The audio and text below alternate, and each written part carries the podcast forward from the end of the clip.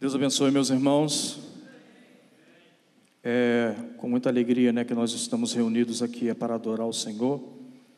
E o Senhor já tem falado conosco, né, irmãos? Quem já ouviu a voz de Deus aí nessa noite, né? Amém. Deus ele fala conosco a todo momento, a todo instante. Basta que nós venhamos estar ligados com Ele, né?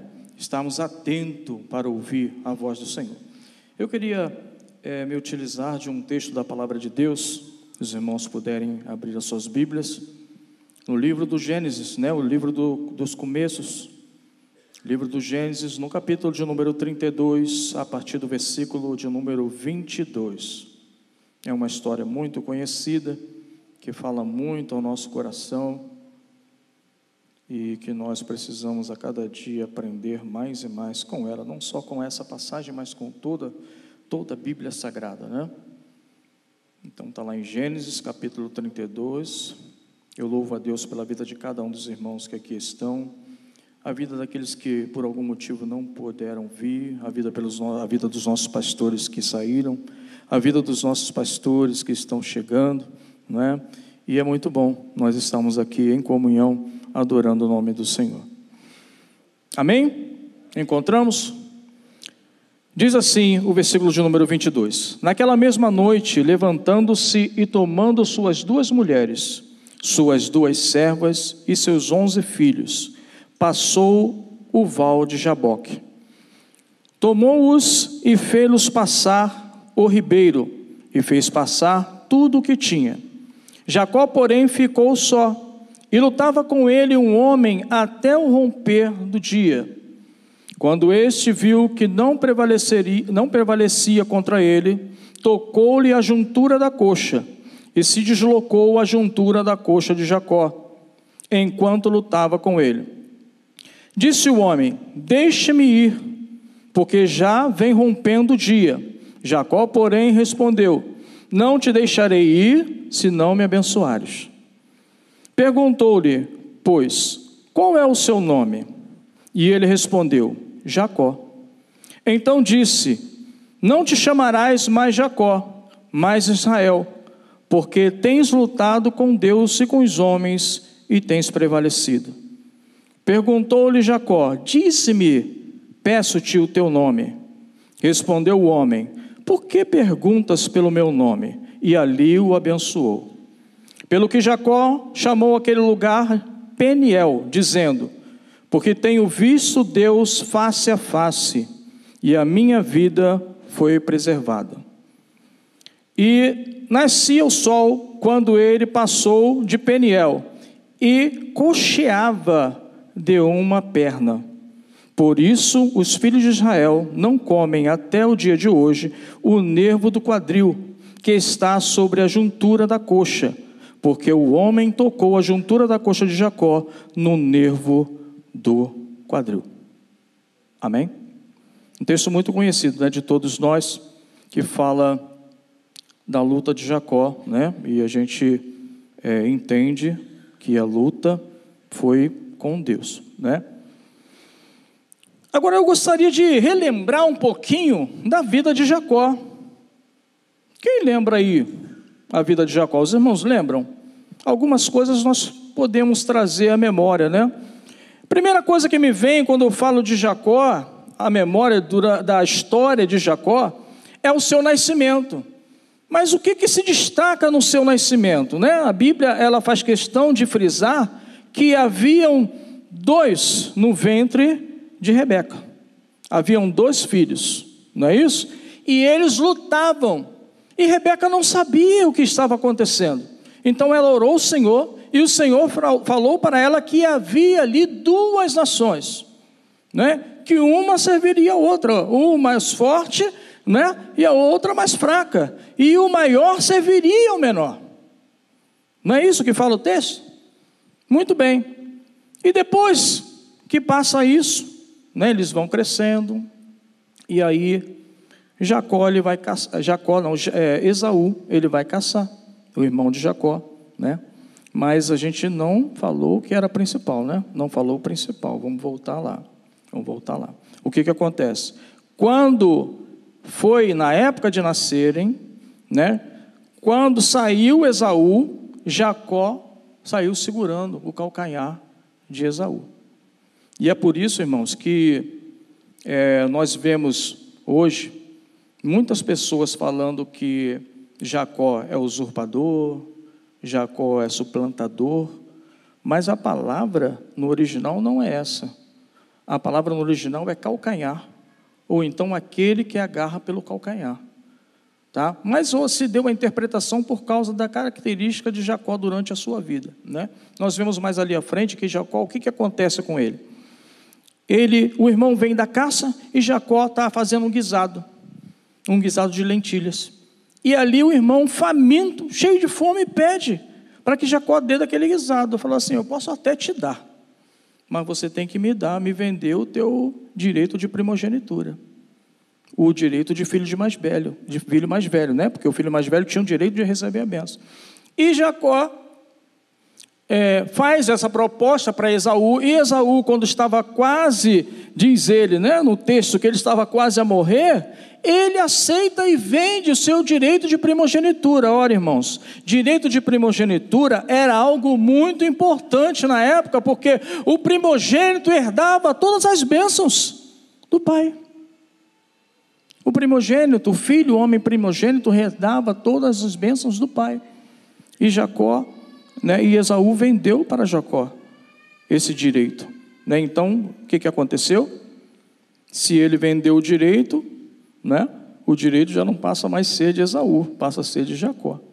Só que para explicar isso para o pai, né? Era meio complicado.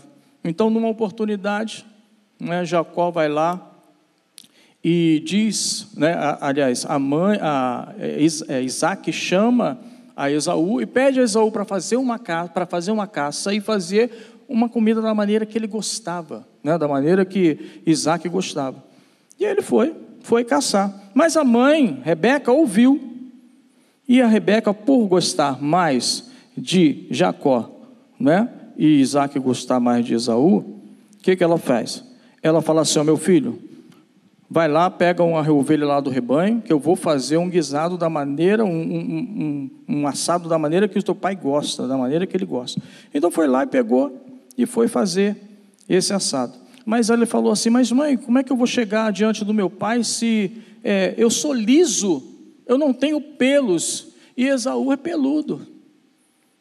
Né? Meu pai vai me conhecer, embora ele, ele, tenha, ele não esteja enxergando, ele vai reconhecer. Então foi lá, pegou a pele lá do animal, né? cobriu, Esaú, cobriu é, Jacó e foi se apresentar lá. E Isaac, a gente conhece toda a história, Isaac, ele questionou se era mesmo Esaú, porque ele estava peludo, mas a voz era de Jacó. Ele estava peludo, né? O cheiro era de Esaú, mas a voz era de Jacó. Mas é como estava ali ele, e ele garantiu que era Esaú, Isaac abençoou a Jacó. E quando, Isaac, quando Jacó saiu, chega Esaú. Quando Esaú chega, né, e ele falou: é, Quem é você? Aí ele falou assim: Eu sou teu filho, Esaú. Aí diz que Isaac ele treme, ele fica é, é, tremendo, por quê? Porque ele já tinha abençoado, né? já tinha dado todas as bênçãos para Jacó. E aí Esaú ficou sem a bênção. Moral da história, irmãos, para a gente encurtar um pouquinho isso. Esaú fica muito irado com Jacó e intenta no seu coração o seu pai morrer, assim que seu pai morrer, ele matar Jacó. Sabendo disso, né, os pais mandam que Jacó fosse para uma outra terra para fugir. Não é isso? Para uma outra terra. E aí ele foi lá para a terra da sua mãe, né, que era para Padã Arã, e ele no caminho, Jacó, que era um homem, vamos dizer assim, que foi enganador, né? Usou de artifício para enganar o irmão. Ele teve um encontro com Deus. E nesse encontro, a Bíblia diz que ele chegou a um certo lugar e ele cansado, ele dormiu pegou uma pedra né, de, de como travesseiro, dormiu. E nisso que ele dormiu, ele viu, ele viu uma escada que tocava do que vinha dos céus e tocava no chão. E os anjos do Senhor subia e descia sobre aquela escada, né? E Deus ali faz uma promessa para Jacó. Deus fala com Jacó naquele momento, e ali Jacó diz: verdadeiramente Deus está neste lugar. Este lugar não é outro a não ser a casa de Deus, e aqui é a porta dos céus. E ele chamou essa cidade de Betel, né, que quer dizer casa de Deus, não é isso? Então, Jacó faz isso, tem um encontro com Deus, e aí ele vai para Padarã, na direção caminhando para Padarã, encontra os pastores ali, juntamente com Raquel, e aí é, Raquel leva para o seu tio, que era irmão da sua mãe, para Labão, e eles têm um encontro com eles. Nisso que ele tem um encontro com eles, e ele falou: Você não vai trabalhar, não vai ficar aqui, e, e, e você não vai trabalhar de graça, eu vou te, dar, vou te dar um salário. E Jacó fala: Eu quero a sua filha, me dá a sua filha Raquel. Né, eu vou trabalhar sete anos e você me dá a sua filha Raquel. Trabalhou sete anos e o que, que aconteceu? Labão enganou Jacó. Né? Não, o negócio é o seguinte: aqui a cultura é primeiro dar a filha mais velha. Né? Falou assim, mas eu posso fazer o seguinte: termina né, o seu período nupcial, e aí eu te dou Raquel e você trabalha mais sete anos por ela. Quer dizer, assim como Jacó enganou o irmão, ele também foi enganado. O que, que a gente pode tirar de proveito para a nossa vida disso? O que nós plantamos, colhemos. Isso é uma lei, irmãos, que existe. O que eu planto, eu colho. Em Gálatas, se eu não me engano, no capítulo 6, versículo 7, se eu não me engano, diz assim: Não vos enganeis, Deus não se deixa escarnecer. Aquilo que o homem semear, isso também se fará. E nós sabemos que Jacó, ele chegou ali e Deus prosperou muito aquela terra por causa de Jacó. Mas chegou a um certo ponto que os filhos de Labão e Labão já não estavam bem com Jacó, porque Jacó era, Deus abençoava muito ele, ele crescia muito ali naquela terra. E aí foi o tempo que o tratamento que Labão tinha para com Jacó já não era a mesma coisa. Então Jacó intentou fugir. Intentou fugir.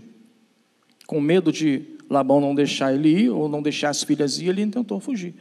E ele fugiu, até que Labão encontrou com ele e ali conversou com ele, porque Deus já tinha falado para Labão para que não fizesse mal a ele, né? Não fizesse mal a ele, Deus já tinha falado com Labão. E aí ficou tudo certo e Jacó seguiu com a sua família, com as suas caravanas ao seu caminho, voltando para a sua terra. Muito bem. Aí a gente chega no texto, nesse texto aqui. Quando Jacó, ele encontra, passa todo mundo à frente, porque ele queria encontrar com seu irmão novamente, ele queria voltar e queria encontrar, só que ele tinha uma pendência com seu irmão. É uma das histórias mais bonitas que eu acho na, na, na palavra de Deus, é essa, e também a, a história de José. E Jacó, ele, com medo do seu irmão, ele começa a dividir em grupos, né? Começa a dividir todo aquele povo em grupos. E aí manda todo mundo na frente, até que no final fica só ele, sua família, e ele passa sua família, suas mulheres e seus filhos, e ele passa o val de Jaboque. E Jacó fica sozinho. E a Bíblia diz que ele se depara com um homem, fica lutando um homem com ele, e lutando até amanhã. Interessante, irmãos. Eu falei na última vez que eu tive oportunidade aqui sobre ciclos, né? A nossa vida, ela, ela é repleta de ciclos, né? A nossa vida tem ciclos, o ciclo ele começa e ele termina. Você já parou para pensar nisso? O quanto a nossa vida ela é repleta de ciclos, e seja ciclo na sua, no seu crescimento, na sua, na, quando você está crescendo e amadurecendo, né, as fases da vida, as fases que o ser humano passa até chegar à fase adulta. Seja ela circunstâncias, né? às vezes a gente passa circunstâncias, e aí quando a gente fala de circunstâncias, cada um de nós passa por uma situação. Cada uma de nós passa por um momento. Mas existe um momento em que nós temos uma experiência que muda a nossa vida. Jacó, ele teve algumas experiências com Deus. Deus abençoava Jacó. Deus o abençoou de diversas formas. Deus falava com Jacó. Deus multiplicou ou prosperou a vida de Jacó. Mas ele não, ainda não tinha tido uma verdadeira experiência com Deus. Muitas das vezes nós paramos para pensar quantas experiências nós já tivemos com Deus. Mas existe experiência que é um marco na nossa vida. Experiência que muda a nossa maneira de pensar, a nossa maneira de agir, a nossa maneira de enxergar. Experiências que nós vivenciamos. E aí, a gente pode citar diversos homens da Bíblia que passaram por experiências. Eu me lembro de Paulo, oh, Paulo era Saulo, vamos dizer Saulo. Saulo era um homem fiel a Deus, era sim. Até, até antes de ele se encontrar com Cristo, ele, ele ainda era. Antes ele era. Ele diz de si mesmo que ele era fariseu, era da tribo de Benjamim, e era considerável, irrepreensível. Era fiel a Deus. Paulo perseguia os cristãos, perseguia, mas ele perseguia porque acreditava que era aquilo que ele estava fazendo era certo. Ele era fiel, até que ele teve um encontro que mudou a vida dele. E aí ele passou a seguir aquele que é verdadeiro. Aí ele passou a seguir Jesus. E a vida de Paulo mudou. O perseguidor passou a ser perseguido. Olha o marco aí, irmão. Paulo viveu até aquele momento, né? Ele era uma coisa. Ali teve um marco na sua vida, onde ele teve um encontro com Cristo e ali mudou a sua história. Aí a gente olha para Pedro. O nome Pedro já, já diz, né, irmãos? Na realidade era o apelido, né? Pedro já diz. Pedro era um camarada duro, um camarada difícil. Era um camarada difícil. O nome dele era Pedra, em grego em hebraico, em aramaico, em que você quiser pensar, o nome dele era pedra, porque ele era difícil, era duro, não é? E aí a gente vê várias passagens na palavra de Deus falando sobre Pedro e como Pedro agia, né? Eu me lembro de, de uma vez quando Jesus estava lavando os pés dos discípulos, ele falou assim: Ah, não, os meus pés o senhor não vai lavar, não. Os meus pés não. Né? Aí falou assim: Pedro, você não sabe o que eu estou fazendo agora, mas você vai saber. Não, mas os meus pés o Senhor não vai lavar, não. Fala assim, ah, então se eu não lavar os teus pés, você não tem parte comigo. Não, Senhor, então faz o seguinte: lava só o pé, não, lava a cabeça, lava os braços, lava o corpo todo. Está entendendo? E aí, depois da última ceia, quando Jesus está indo para o Getsemane, junto com seus discípulos, Jesus falou que ele ia ser preso e que os seus discípulos iam abandonar, iam se escandalizar dele. E aí Pedro, né, todo cheio de autoridade, né, todo cheio de, de força, né, porque ele era um camarada decidido, determinado. E aí o que, que ele falou? Não, senhor, pode todo mundo te abandonar, mas eu vou até o fim, eu vou até a morte. Eu não tenho medo da morte. O que, que aconteceu, irmãos? Jesus falou: Pedro, Pedro, Pedro, Antes que o galo cante, três vezes tu me negarás. E Pedro negou Jesus, irmão? Negou, né? Negou.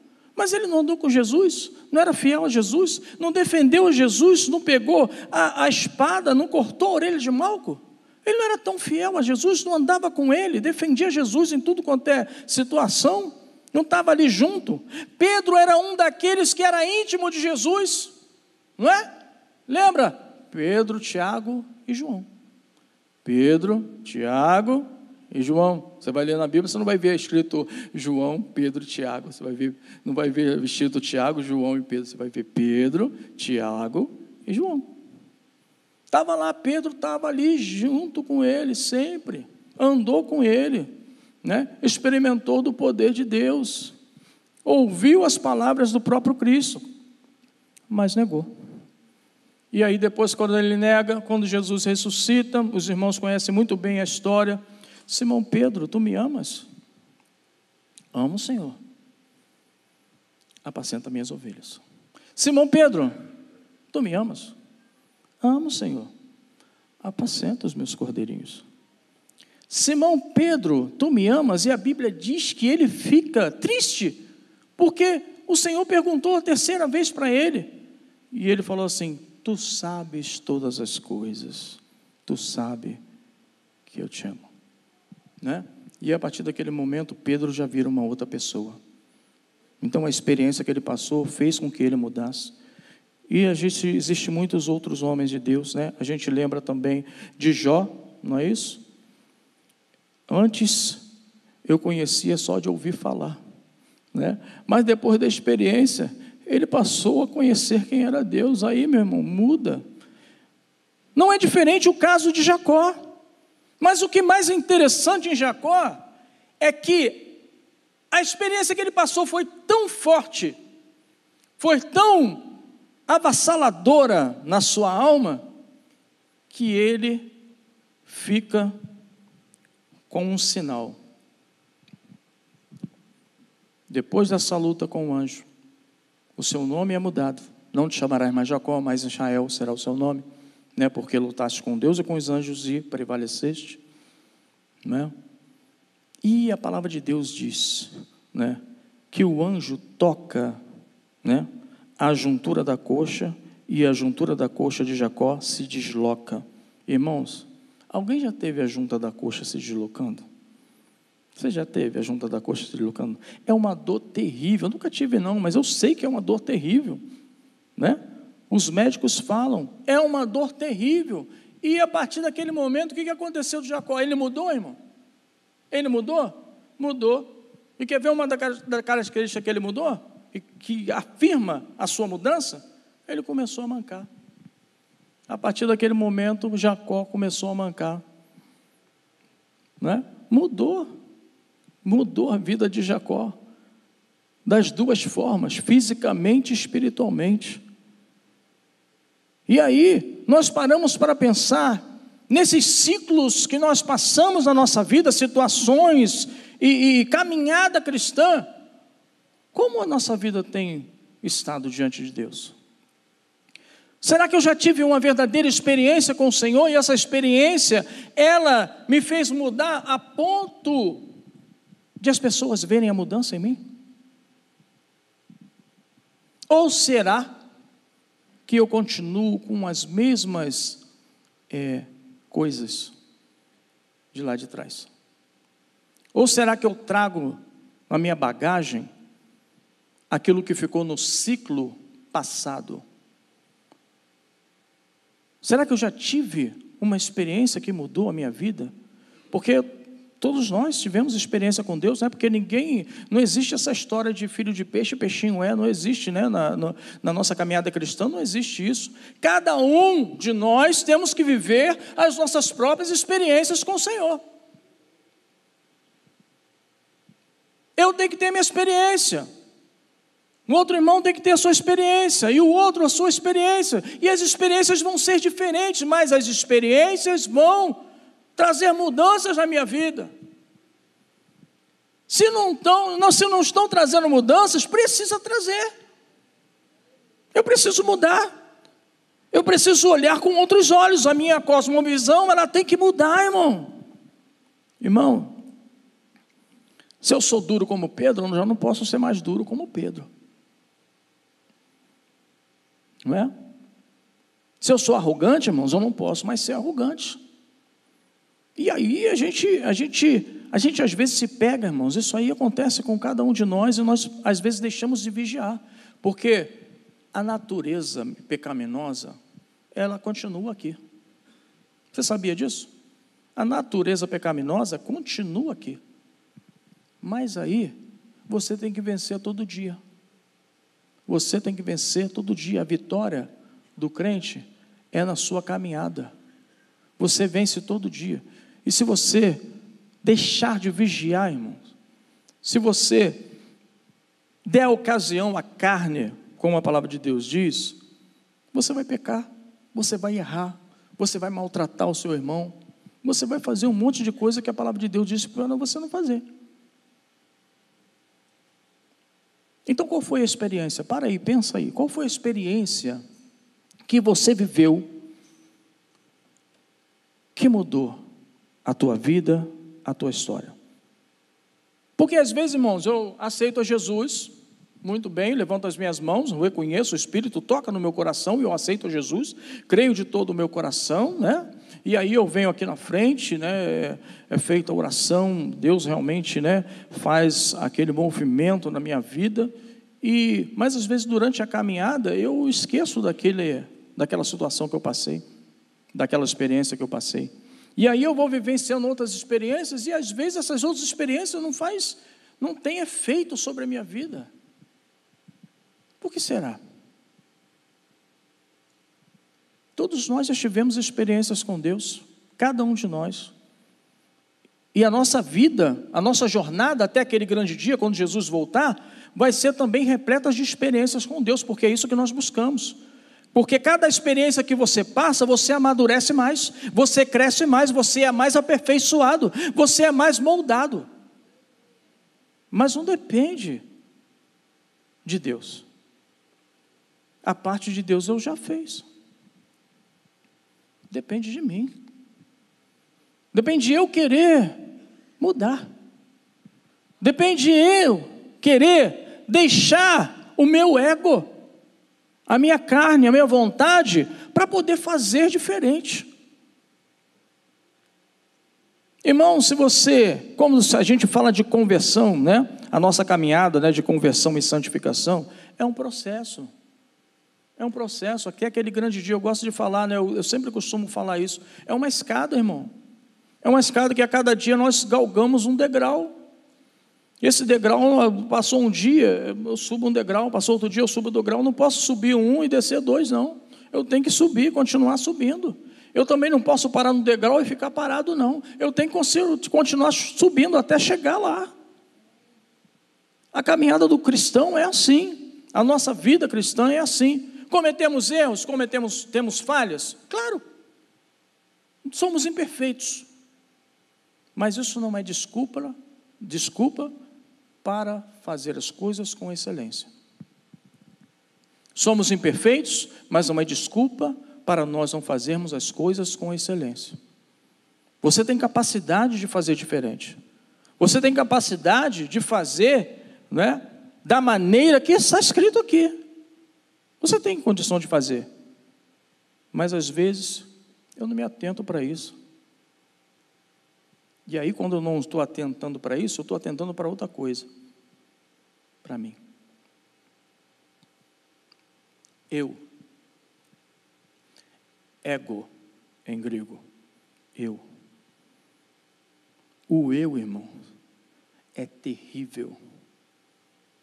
O eu, o eu, ele te destrói, se você permitir. O teu eu, ele te leva para a lama se você permitir. Então, irmãos, toda honra, toda glória, toda adoração, todo louvor seja dada somente a Ele. Só Ele é digno de honra, glória e louvor para sempre. Você conhece, eu não sou pregador, vocês conhecem as pessoas que pregam muito, pessoas que é, têm uma dicção, uma é, eloquência tremenda. Vocês conhecem pessoas assim. Mas se essa pessoa não der glória a Deus, ela vai cair.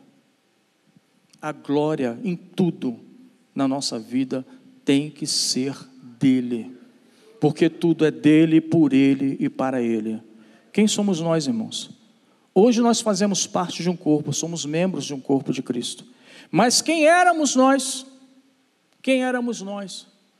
Para Ele nos amar de tal maneira que deu seu Filho unigênito aonde nós estávamos, qual era a nossa situação.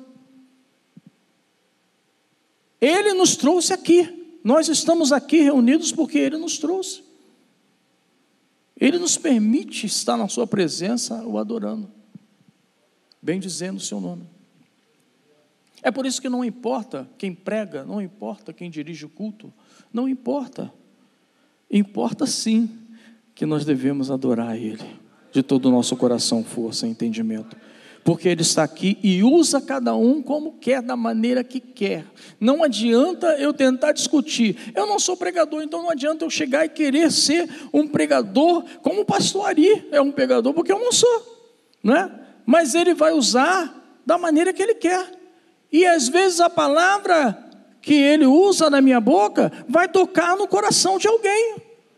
Às vezes não, com certeza vai, porque a palavra ela nunca volta vazia, mas antes ela faz o que lhe apraz. Ela nunca volta vazia.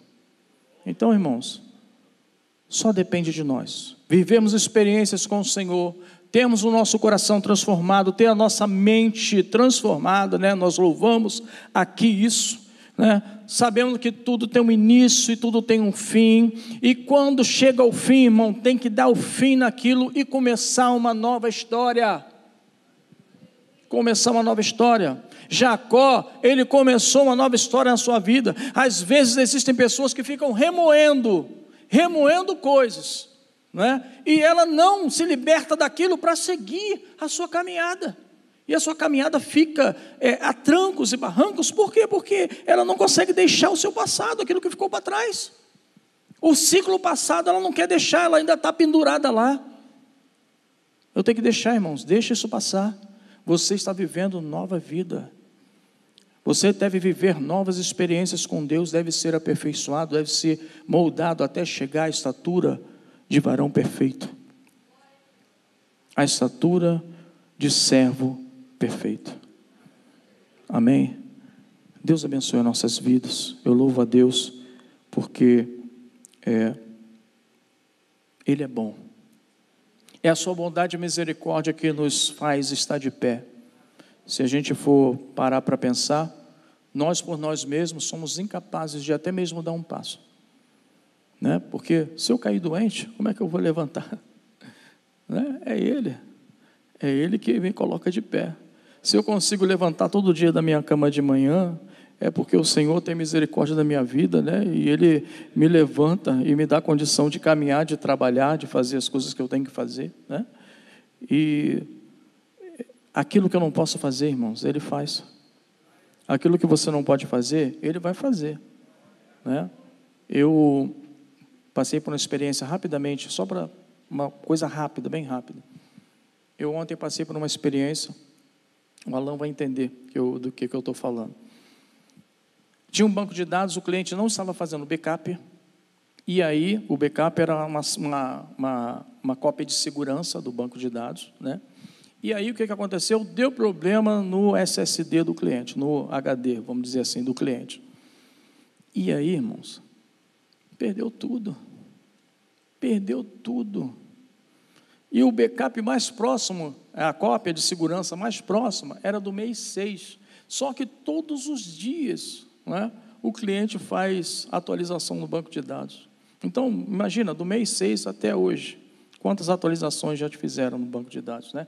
Eles já atualizaram o preço, colocaram produtos novos. Né? E aí eu estava ali, eu tinha que resolver essa situação. Eu tinha que resolver. Mas eu não tinha capacidade nenhuma para resolver, irmãos. E aí eu comecei a ficar em oração, irmão. Eu estava ali, eu estava orando, ali, igual, igual Neemias, né? Que Neemias, quando chegou diante de, de Ataxerxes, né? E falou que ele, naquele momento, ele orou ao Senhor e falou com o rei. Então eu estava ali, ligado com Deus, falando com Deus, só ali em espírito. E quando eu falei assim, mas vem cá, eu só tenho, só tenho um backup aqui de, do, do mês 6. Aí ele, eu falei assim, você tem muitas atualizações que já foi feita até hoje? Ele, todo dia. Eu, Jeová, tem misericórdia. E aí falei, comecei a falar com Deus, irmãos. Deus fez um movimento. Isso não acontece, irmãos. É muito difícil acontecer, né? Pelas experiências que nós tivemos, o negócio que não estava funcionando passou a funcionar. Eu consegui pegar os dados todinho do cliente e colocar tudo funcionando de novo. Mas o que? Eu estava ligado com Deus. Eu creio, irmão. A gente tem que ter fé. A fé, às vezes, é para coisas mínimas, que às vezes a gente acha que é mínimo, mas existem coisas que nós não podemos fazer, mas Ele pode.